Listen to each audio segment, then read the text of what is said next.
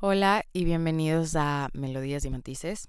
Estoy feliz de que ya por fin el podcast ya haya tenido nombre, cover todo. cuando grabé el primer episodio, no tenía muy, o sea, no sabía mucho de lo que, cómo se iba a ver el podcast, no sabía que, cuál iba a ser el cover art, no sabía absolutamente nada ni el nombre. Y después como que todas las piecitas se empezaron a unir. Y ayer fue sábado y realmente nos olvidamos de hacer una videollamada con mis amigas Sofía y Carla. Y ahorita me acordé. ¿Qué pendejas? Pero bueno, no importa. Eh... Ay, no. Hoy es domingo. Ay, ay, ay. Bueno, les voy a decir si es que pueden hablar hoy en la mañana. Tal vez probablemente puedan hablar hoy en la mañana. Veamos qué pasa. en fin, ese es un drama que, que shout out to Sofía y Carla, porque amigas teníamos que hablar. O sea, no importa. Este. Quería agradecerles igual por todo el amor y el cariño que me, que me han dado eh, desde que salió el podcast. Yo sé que la mayoría de cariño y amor que he tenido ha sido por, obviamente personas que conozco y personas que dicen que wow, les parece hermoso y genial que haya decidido lanzar un podcast, pero estoy realmente muy feliz por todo el apoyo que he recibido porque no esperé, no esperé tanto amor y cariño. Fue como que, ok, bueno, yo solo voy a lanzar esto, veamos qué pasa. Igual de personas que mis amigos que obviamente hablan inglés no, no cachan español y es como, ay, qué lindo, ojalá algún rato saques un episodio en inglés así pueda escuchar y yo así como que, ay, yo sé, yo sé. Ya va, va a pasar, va a pasar eventualmente. En fin. y, el, y yo sé que el, primer episodio les vendí full, les vendí full la idea de, de que voy a hablar del, del deber y del deberíamos y de, de lo que esa palabra tan chiquita ha cambiado, o sea, la percepción de esa palabra que yo tenía ha ido cambiando, cambiado, oh my god, Macarena, ha ido cambiando eh, en, en el último tiempo. Y yo les vendí esta idea y estoy aquí para venderles más la idea, no mentira. Eh, y este es el tema del podcast de hoy, eh, del deber y del deberíamos. Así que vamos a empezar con eso. Ahora quería contarles cómo nació toda esta idea del deber, del deberíamos, de el tema de este podcast del día de hoy. Van a escuchar como paginitas en el fondo, porque estoy aquí con una mini libretita. Y este tema fue inspirado por Danny G. Schulz. Para los que no sepan quién es Danny G. Schulz, Danny G. Schulz es una creadora de contenido, um, eh, sé que sabe de estrategia digital. Es de nacida en Venezuela, pero ha vivido parte de su vida o la mayoría de su vida en Ecuador y después se ha mudado a otros países. Yo soy como que, bueno, yo la encontré ella en TikTok hace años, algunos años atrás, y le empecé a seguir. Y la única razón y que le, o sea, por la cual le empecé a seguir es porque me encantaba su contenido y me parecía que era una persona muy genuina y sentía que como que tenía similitudes con ella en, el, en la forma de hablar, en las cosas que le gustaban y cosas así. Entonces le empecé a seguir y así fue como comenzó y vi videos de su YouTube porque también o sea, tenía o tiene su un YouTube channel, entonces estaba como que interactuando, interactuando, interact, no sé por qué mi cabeza está sin funcionar con esa palabra, pero estaba como que pendiente de las cosas que ella ponía en sus redes sociales. Ella terminó lanzando un podcast, creo que hace un año o dos, y me puse a escuchar su podcast desde que salió, desde el primer episodio, y fue como que, wow, habla de temas súper interesantes y cosas que me gustarían.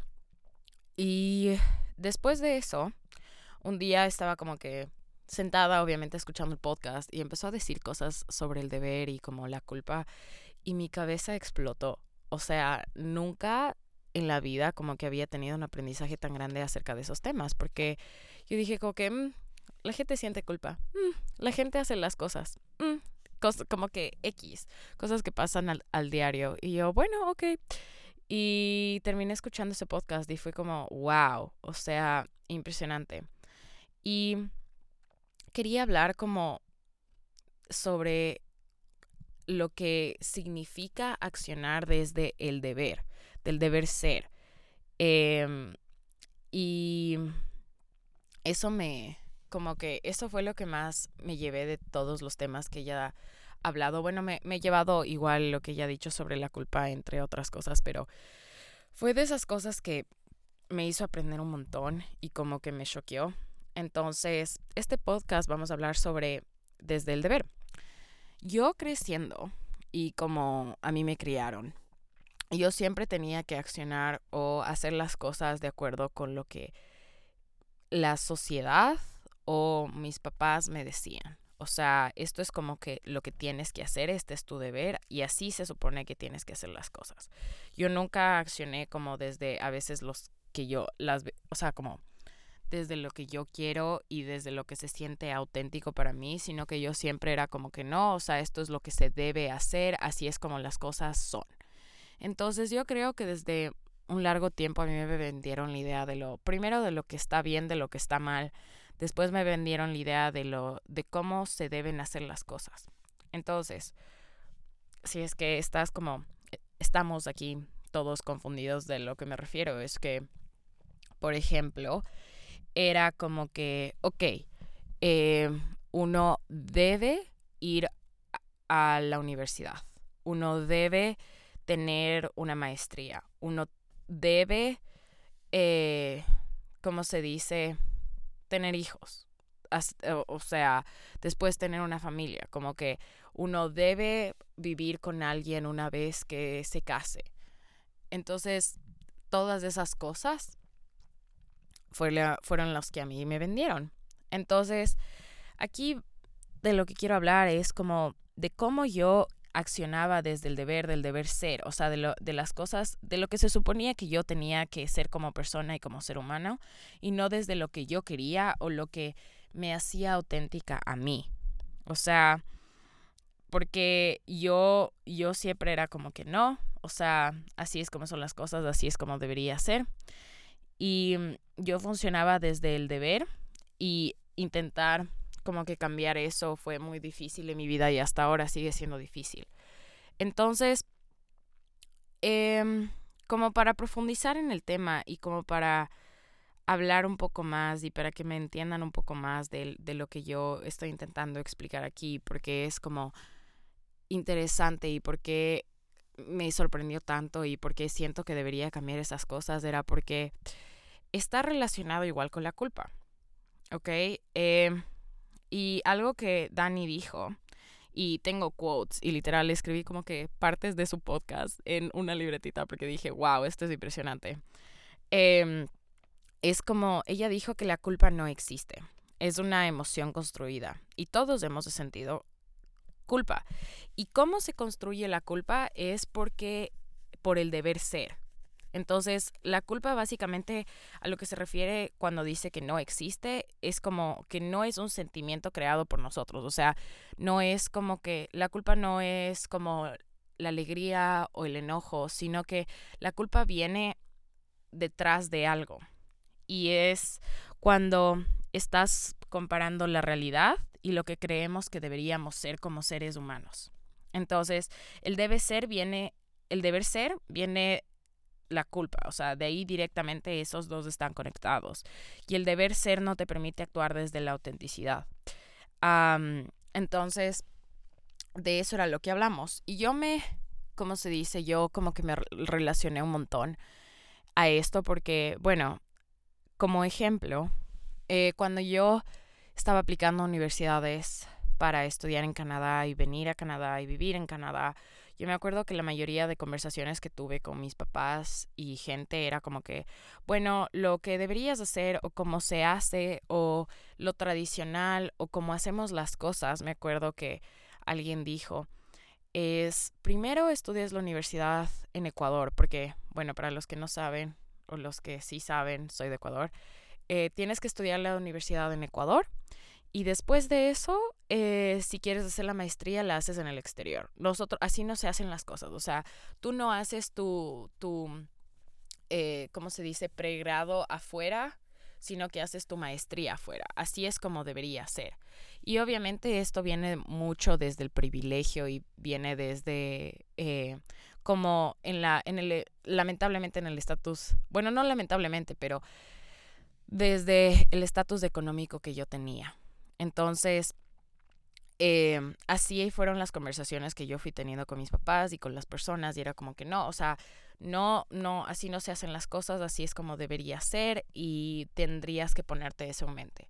De ahí otras discusiones como relacionadas, era como, no, o sea, uno sale de la casa y se muda de la casa cuando, eh, por ejemplo, ya tiene trabajo y está graduado. Hay, conozco a personas igual dentro de la sociedad ecuatoriana que a pesar de tener trabajo y estar graduados y todo, aún siguen viviendo con su familia, lo cual yo no digo que está mal. O sea, cada uno vive como le gusta y cada uno hace lo que le hace feliz y lo que sea auténtico para uno. Pero para mí personalmente yo era como que no, o sea, esa no es mi vida. A mí no me gustaría como que vivir con mi familia y cosas así. Y eran las discusiones de, ah, ok, te mudas con alguien cuando este ya estás casado con esa persona o ya estás con, en cosas serias, o sea, uno no se muda de la casa a menos que eso pase. Y esas fueron las discusiones y como las narrativas que fui teniendo a lo largo de mi vida con las personas. Entonces, me voy a saltar otra vez eh, al, al ejemplo de la universidad. Entonces, cuando yo estaba aplicando en universidades, yo obviamente quería venir a Canadá era mi sueño y yo estaba como que no, yo quiero llegar allá. Pero había una cantidad de obstáculos y una cantidad de deber ser em, que era como que me estaba impidiendo. Entonces conversaciones con mi papá eran, por ejemplo, no, es que te tienes que quedar a estudiar en Ecuador y después la maestría y así es como funcionan las cosas. No, no, no, no intentes como hacerlo distinto porque así son los patrones que nos han puesto. ¿Y por qué mi papá me decía esto y por qué teníamos estas conversaciones? Era porque desde su perspectiva así era como deberían ser las cosas. Y yo creo que cada uno de nosotros tenemos como que una idea de las personas y los seres humanos en los que nos deberíamos convertir y los pasos que deberíamos tener en la vida como para llegar a otros niveles. Entonces, por mucho tiempo yo me acuerdo que hablaba con mi papá, era como que no, eh, no es buena idea que te vayas eh, tienes que descubrirte aquí en Ecuador primero como eres antes de irte. Después con mi mamá era como que, bueno, Macarena, sí, sí, yo, yo te apoyo en lo que quieres, pero igual espero que apliques a universidades dentro de Ecuador y como que vayas. Entonces, bueno, no importa. La cosa es que apliqué a un total de cinco universidades, tres en Canadá y dos en Ecuador. En todas me aceptaron en las que apliqué en Ecuador fue a la San Francisco y a la Católica. Y me aceptaron y bueno, eh, me aceptaron primerito en esas dos universidades, ¿no? Y me acuerdo que en ese momento yo estaba como que, ok, no, no he recibido noticia de las universidades en Canadá porque el proceso se demora mucho más cuando eres internacional. Eh, entonces estaba demorando un montón. Y yo dije, chuta, ¿y ahora qué voy a hacer? O sea, ¿será que les digo que voy a estudiar aquí? Entonces, me acuerdo que era el, debate de qué le digo a la San Francisco. Y la San Francisco, los de admisiones me seguían llamando y me decían como que, bueno, tenemos tu cupo, ¿será que quieres entrar? Y yo sigo que, este... Entonces me acuerdo que, y esto, y eso fui, fue así full ocaso, y mi mamá no sabe y nadie sabe, y ahora vengo aquí a ponerles el, ¿cómo se dice? las cosas así al frente. Fue, eh, me llamó una vez la San Francisco no tenía aún la carta de aceptación de las universidades de Canadá y les dije, ¿sabe qué? O sea, como que me voy a ir a Canadá, como que tengo ya, o sea, está planeado para Canadá, entonces muchas gracias por la oferta y todo. Yo les dije esto a los de la San Francisco sin tener esa carta de aceptación a Canadá. Imagínense qué loca que soy. Entonces, obviamente, cuando les dije eso, mi deber ser se sintió, o sea, yo sentí una cantidad de culpa y sentí así como que, ¿y ahora qué le voy a decir a mi mamá? O sea, ¿qué estoy haciendo? Yo estoy como que vendiéndome la idea de que me voy a Canadá y aún ni siquiera tengo nada, o sea, ni una carta de aceptación, no tengo absolutamente nada y ya les dije a estos manes que no voy a ir a la universidad. Entonces, si es que las personas de Canadá me niegan el cupo, estoy cagada, porque ¿qué voy a hacer? ¿Me explico? Entonces yo estaba así como que full preocupada y dije, bueno, ya, ya aquí ya nada, ya, ya tocó. Y yo estaba con la culpa en mi garganta porque era, esto no debería ser así. O sea, yo tendría que obviamente tener la carta de aceptación de Canadá y después como que decirles, no, sabe que tengo todas estas opciones al frente mío y no, no pega. O sea, no voy a ir a su universidad la, plena. Pero no, yo, yo así de full arriesgada y full loca les dije que no. Y la católica se había demorado el proceso un poco más.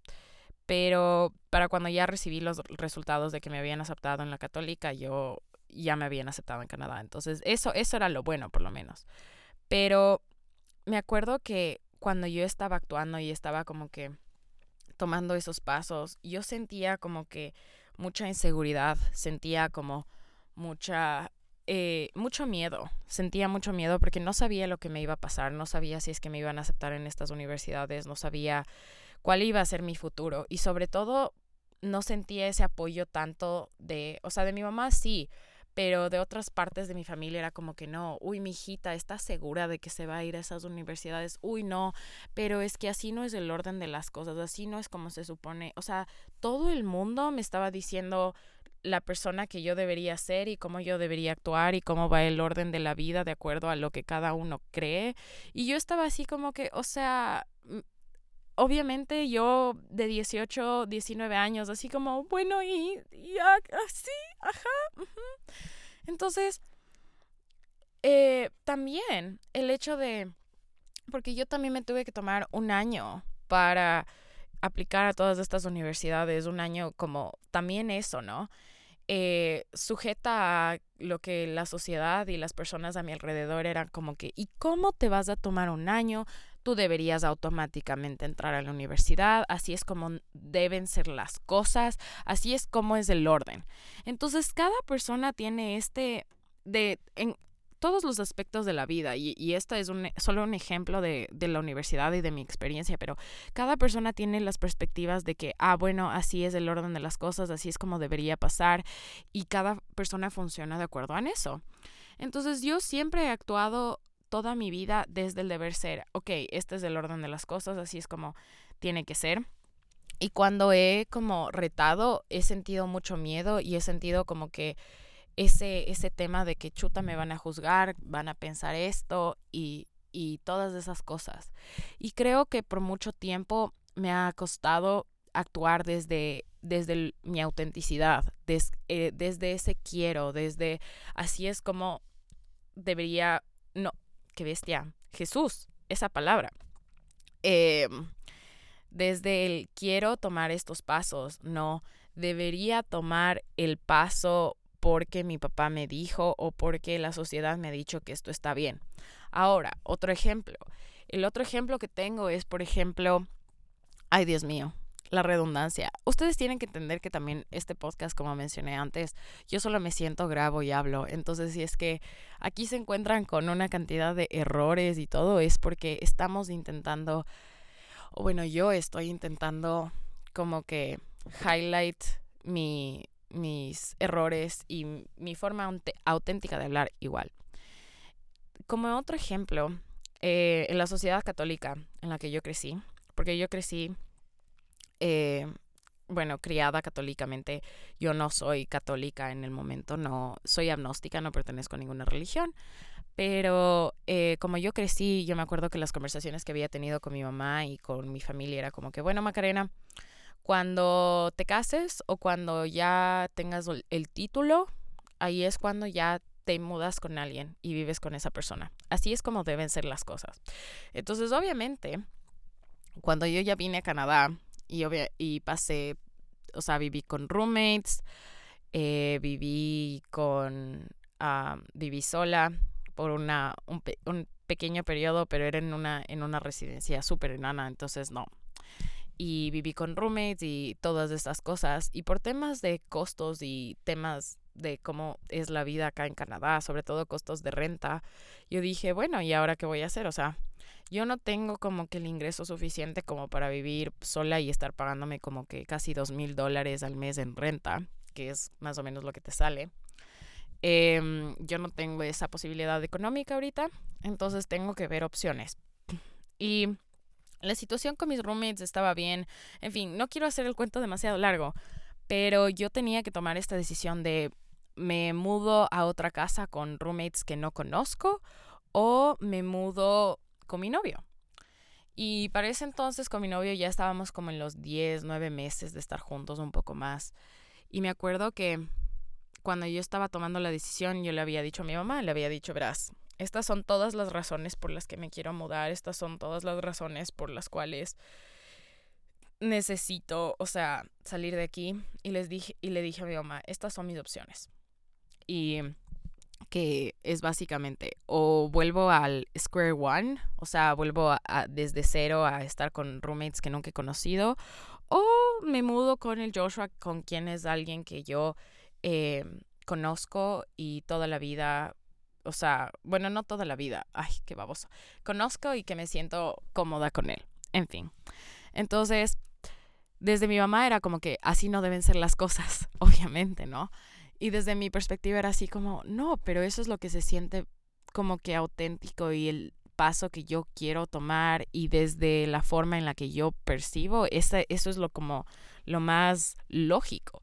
Pero no, mi mamá era como que es que no debe ser así, Macarena, es que las cosas no funcionan y que tengo que buscar más opciones, que esté 100% segura, que ya cuando uno vive con una persona es distinto, que una cantidad de cosas, ¿no?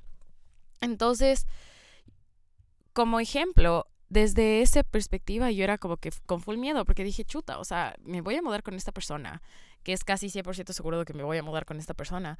Y después como que mi familia, todo el mundo me van a poner sus perspectivas de cómo deberían ser las cosas. Y efectivamente, me terminé mudando con mi novio y les juro que yo no me he sentido como que más cómoda, más segura. Y obviamente varía, depende de la relación en la que tengas y cómo tú seas y todo. Pero así era lo como lo que se sentía auténtico para mí. Y cuando yo he actuado desde mi autenticidad, desde eh, quién soy realmente, yo me he sentido muy feliz. Feliz de mis decisiones, feliz porque siento que es lo que, lo que, lo que tendría o lo que yo quiero hacer. Entonces, felicidad, por ejemplo, cuando no escuché a todas las personas que me dijeron como que no, no tienes que ir a Canadá si no es el orden de la vida, eh, porque terminé viniendo a Canadá y ese es el orden en el que tenía que pasar las cosas para mí personalmente. No solo porque, o sea, cada una, cada persona, y como sigo insistiendo, cada persona tiene su perspectiva, pero esta, esto de, del deber, yo creo que es demasiado, eh, está en todos nosotros y no hablamos realmente de lo que significa en nuestras vidas actuar desde el deber, actuar desde el debería, actuar desde la de este estereotipo que nos pusieron algún momento en nuestras vidas de cómo tiene que ser nuestra vida. O sea, por ejemplo, la gente que eh, en Ecuador específicamente, la gente que decide ser artista, la gente que decide estudiar arte, cine, música, producción, todas estas otras cosas, ya les tildan de que, ah, no, esta persona va a ser un muerto de hambre, ah, es que van a tener que tener otro negocio, otro trabajo, si es que quieren sobrevivir, porque no van a sobrevivir. Y esto es desde el deber, esto es desde, desde las percepciones y perspectivas de que así es como ha funcionado con todos los artistas y actores y actrices y cinema, cine Ah, gente de cine, perdón, no puedo decir la palabra ahorita, ok, no, no me maten.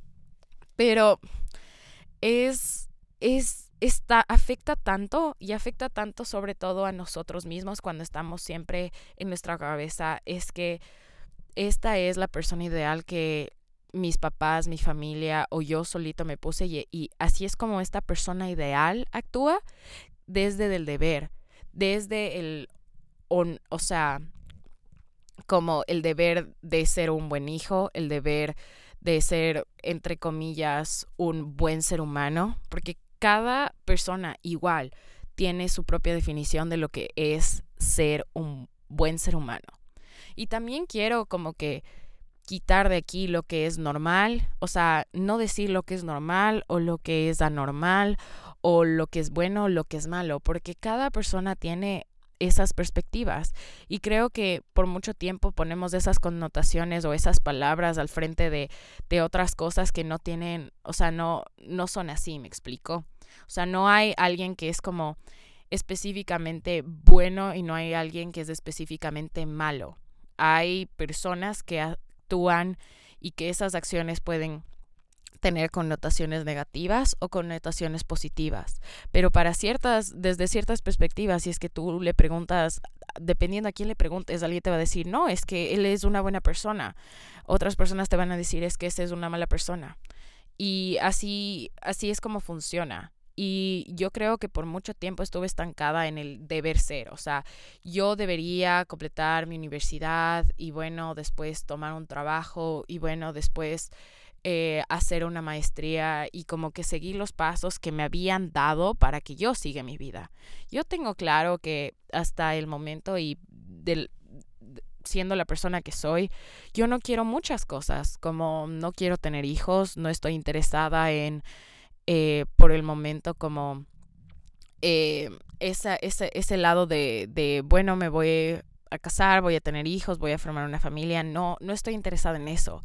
Siento que desde por un tiempo he querido ponerme como prioridad a mí misma y ponerme como prioridad las cosas que me gustan, las cosas que siento que son que me mueven y que me hacen sentir auténtica. Y por ejemplo, el podcast es algo que me hace sentir auténtica, es algo que me hace sentir que puedo conectar con las personas y que puedo hablar y que es, es mi forma más auténtica. Y por eso me siento feliz. Cuando actúo desde el que quiero, del, desde el deseo, desde los sueños que quiero tener en mi vida y las cosas que se cumplan, me siento feliz y me siento emocionada.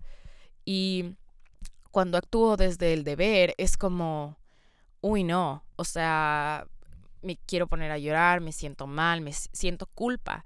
Y siento que la culpa, igual, como mencioné al inicio, es, o sea, es algo que no existe y es una emoción construida, porque, por, porque alguien te dijo que eso está mal, tú sientes culpa. Entonces, por ejemplo, si es que dentro de la sociedad y como yo, yo me criera, como que todo el mundo me dijo que si es que algún rato decidía tener un tatuaje o hacerme un tatuaje, eso estaba mal y que las personas que tienen tatuajes eh, no van a ir al cielo, que se van a ir automáticamente al infierno. Cada, o sea, en esto quiero poner un paréntesis y decir, obviamente depende de las creencias que tengas, pero eh, así fue como en la, eh, cuando yo crecí en, dentro del catolicismo, era como que ya, si es que te pones un tatuaje te vas al infierno, eh, y cosas así.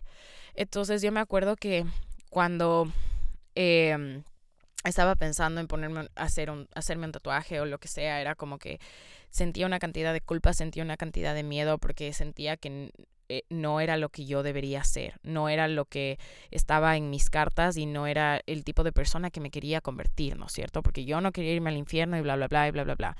Y siento que eso viene otra vez desde la sociedad, desde las creencias, desde cómo creciste.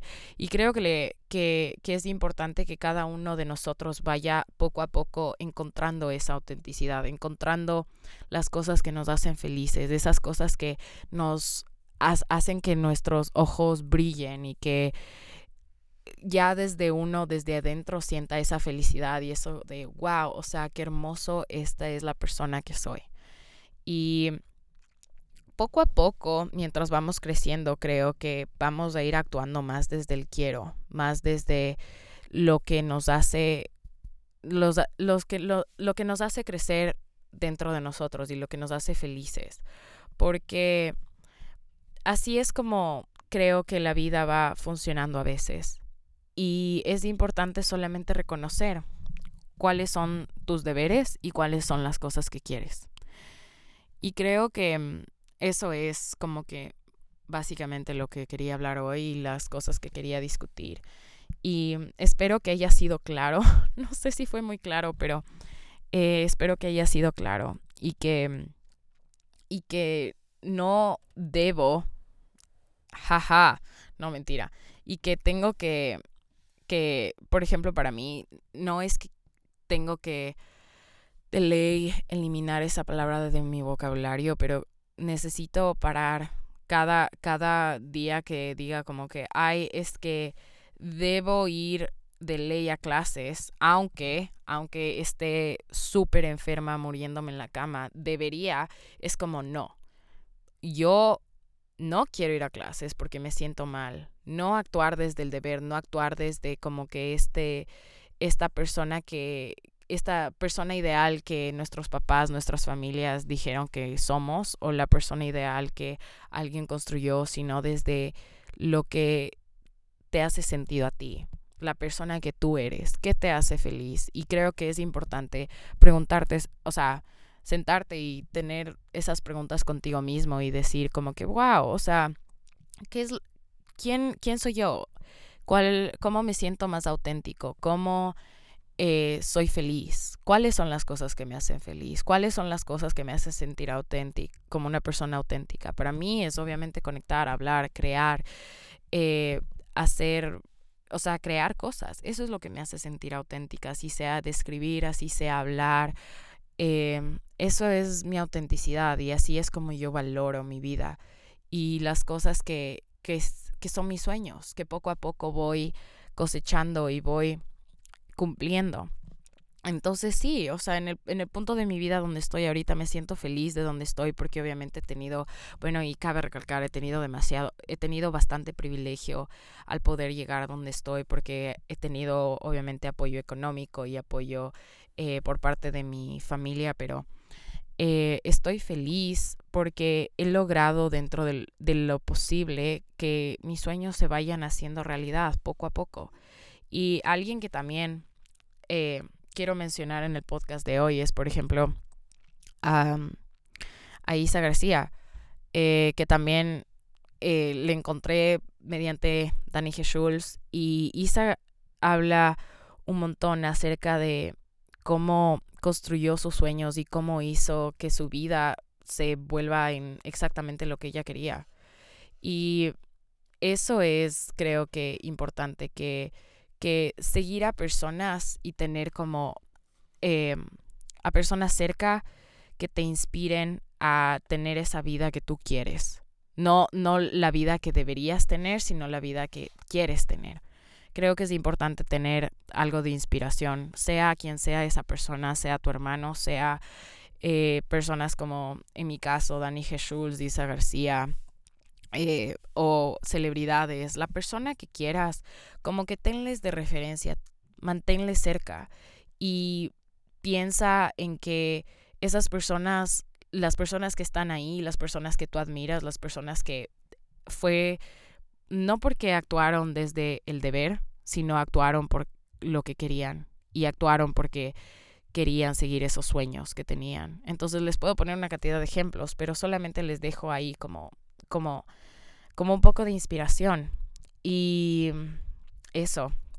Pero en fin, creo que esto es el podcast de hoy. Espero que les haya enseñado algo. Espero que no, no haya estado demasiado como loco y mis palabras. La verdad es que una de las razones igual por las que quiero hablar en español es para seguir practicando ese este hermoso idioma que yo tengo desde que nací, porque hay veces que siento que me olvido de palabras y si es que uno no está hablando o practicando es como que se olvida, porque aquí hablo en inglés, entonces no es como es como que hay veces que uno se olvida y en fin, solo quería igual agradecerles a todos los que han decidido pasar este día o cualquier hora conmigo. No creo que es una hora, pero en fin, este tiempo conmigo, hablando de la vida. Y sí, y si es que algún rato tienen sugerencias, temas de los que quisieran o curiosidades sobre mi vida, me pueden preguntar por Instagram, mandarme un mensaje. Yo prometo intentar responder y ver. Y gracias en serio por todo el amor, por todo el cariño. Eh, les mando igual un, un abrazo grande y espero que poco a poco vayan descubriendo quién es esa persona auténtica que ustedes son. Y es como una motivación para que sean, amen y vivan de una manera auténtica para ustedes. En fin, eso es todo por hoy. Les mando un abrazo, mis mejores deseos como siempre y que tengan un lindo resto de tarde, día, noche, madrugada. En fin, esto es todo por hoy. Gracias.